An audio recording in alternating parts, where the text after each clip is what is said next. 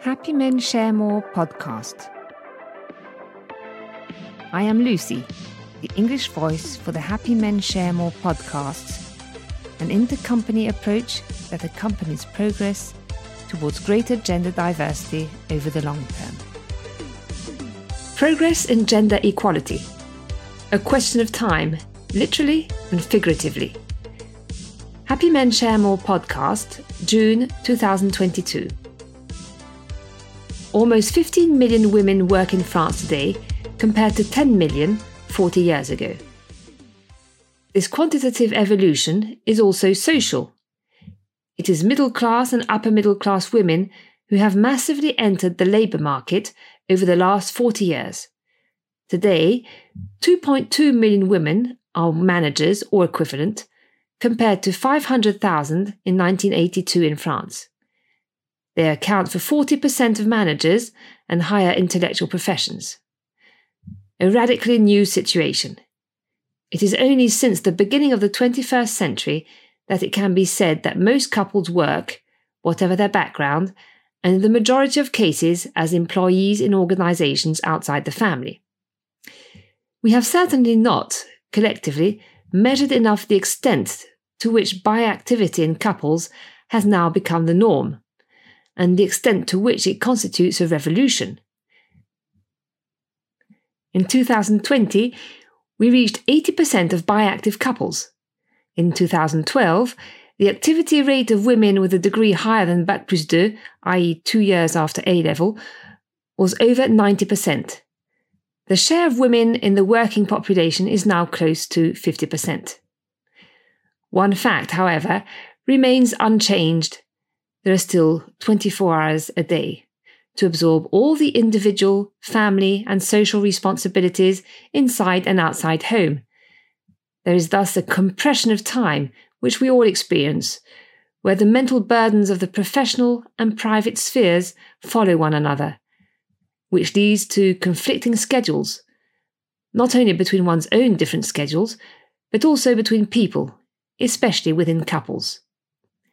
In a very general way, these elements highlight very concretely the temporal tensions in which the issue of equality between women and men is embedded, and in which the most intimate balances of today's men and women have to be adjusted. Happy Men Share More offers three complementary insights to understand these tensions. We will first discuss the general and unprecedented context of social acceleration, which is profoundly transforming our ways of thinking and acting. At the heart of this permanent trepidation, we will talk about the challenge of an ecology of time for men, women, and couples. Finally, we will see how the company's responsibility is engaged to bring about working methods that allow today's men and women to fulfill themselves professionally while respecting their essential private life issues. This is a key element, perhaps the most essential, of the quality of life at work. So, our first point the general and unprecedented context of social acceleration. Let's take a step back and look at the paradoxical relationship to time that characterizes our modern societies and weighs on our personal and professional equations. Today we move faster than ever before. We produce and consume faster than ever before. Why then is this gain in time accompanied by the feeling of constantly running out of time? I suggest you think about this with the German philosopher Hartmut Rosa. To shed light on this paradox, Hartmut Rosa has defined the notion of social acceleration that characterizes modern Western societies, whose economic model is based on the growth imperative. This acceleration is felt in three areas. Firstly, there is the technical and technological acceleration, which has developed spectacularly since the Industrial Revolution. But we don't need to talk about this today. Then there is the acceleration of social change. This is the fact that everyday references, social relations, knowledge, and know how are changing more and more rapidly. We move more often, We stay in one place for less time. We change jobs often, and so do our colleagues, friends, and spouses. Everyday life is punctuated by social behavior patterns that change at an ever increasing rate, and the individual must constantly adapt and renew himself or herself in order not to slip into the margins of the society in which he or she lives. Technological and social acceleration results in the acceleration of the speed of life, the need to constantly increase the number of actions, of events experienced per unit of time, to do more and more things in less time. This feeds the widespread feeling that there is always a lack of time, that there are always more things to do. In the name of the growth imperative, the relationship to time is governed by the need to perform. If the worker is not efficient enough, he or she will be replaced by someone more efficient, in the same way that a faster machine would be preferred to a slower machine. Time has become correlated with increased competition in the labour market, and more generally, in society.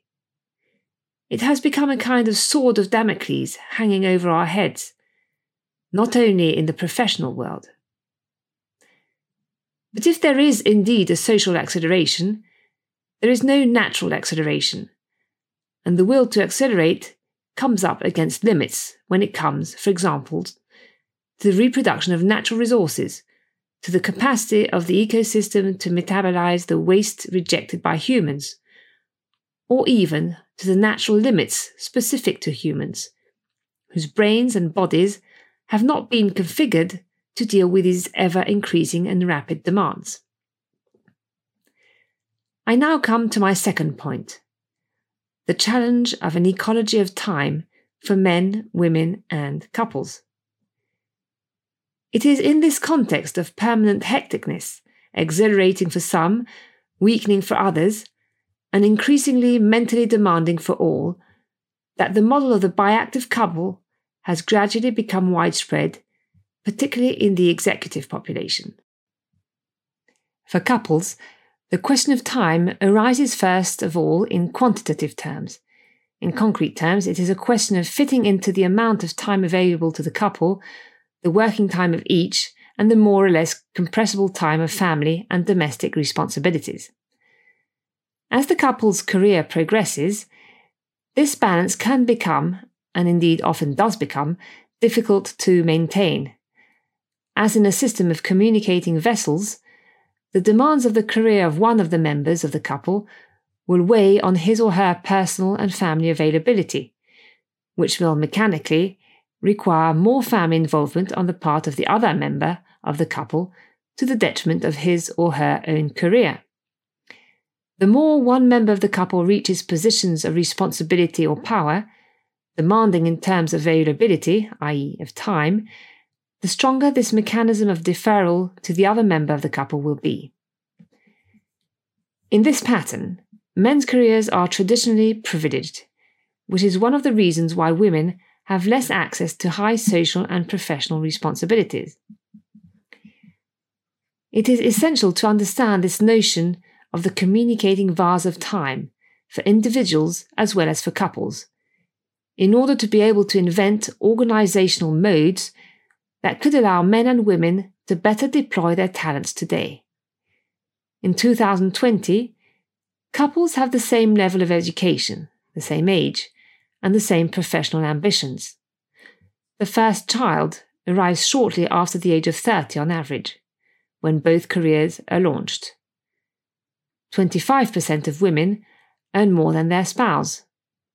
Moreover, two incomes, and therefore two careers, are essential in most households, particularly in the major cities. But the question of time also arises in qualitative terms. In the context of our personal and social lives, we are inevitably aware of the effects of the great acceleration mentioned above in terms of technology, the pace of life, and social change. In a more or less frontal way, it weighs on our lives and affects what gives us courage and energy. The demand for performance haunts even our family responsibilities. we try to control everything, to manage as well as possible, to tick all the boxes. Sometimes to the detriment of a certain quality of presence to the world, to ourselves, and to others.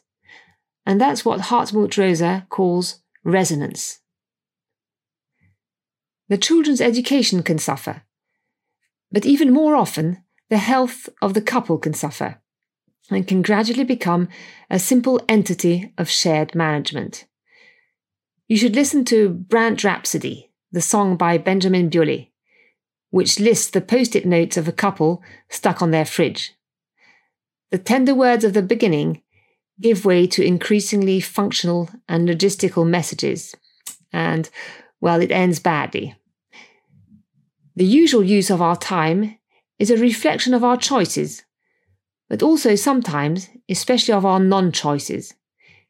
In my opinion, the challenge of an ecology of time is precisely to set our choices, our priorities, individually and as a couple, to better order our different times. Does the company have a role to play in this issue?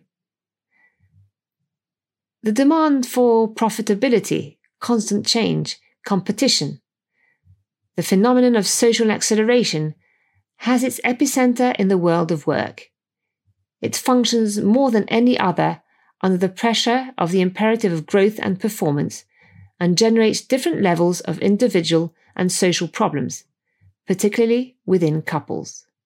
It can undoubtedly be said that the issues of gender mix in the workplace, or the more difficult access to responsibilities for women, contribute to revealing the extent of this change and the individual and social impacts of this model. Society has been transformed over the last 30 years by allowing women to enter the labour market on a massive scale. But the world of work, and in particular the business world, has in fact adapted little to this new individual, family, and social situation. It often continues to operate on the basis of very demanding standards of availability, mobility, and visibility, particularly in access to responsibilities. The pace of work is intense for most managers and executives. Workloads are usually high or very high. This model of performance and growth in performance, and therefore profitability, was made possible in a traditional model where men's careers were to some extent supported by a spouse who was mainly responsible for family stewardship at a time when women's access to the highest social and professional responsibilities is set to take place in a system that has not fundamentally changed, tensions are becoming maximum for both women and men, especially within young couples.